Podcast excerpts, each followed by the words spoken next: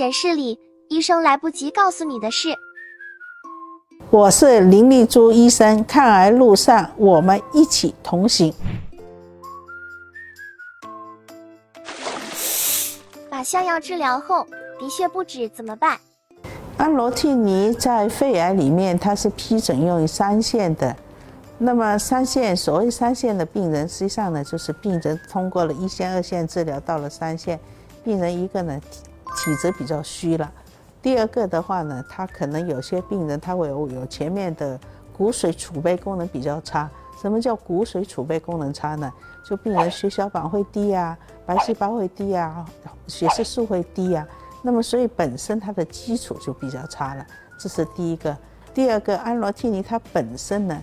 它就是一个多靶点的药物，其中它有一个就是着用于抑制肿瘤新生血管，影响到我们正常的血管，所以病人呢，他是会在用药期间，他的副反应可能就会导致肿瘤的这个局部病灶的一个出血，所以呢，安罗替尼它有几个，比如是说我们讲的肿瘤在纵隔里面，那因为怕它靠近大血管引起出血。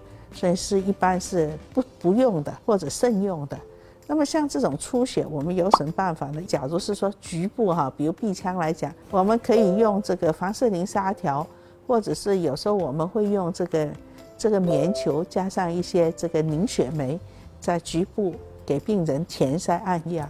那这种它是可以解决的。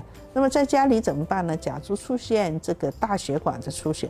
那就是要很紧急的送医院了，通过局部，比如支腔镜的止血。那么中药方面呢，假如少量的出血，最简单的，比如我们的云南白药啊，还有我们中药一些白及呀，我们中药的一些，比如仙鹤草啊、汉莲草啊，这个大鸡、小鸡呀，还有我们的这个紫珠草啊这一类，对小量的出血还是有帮助。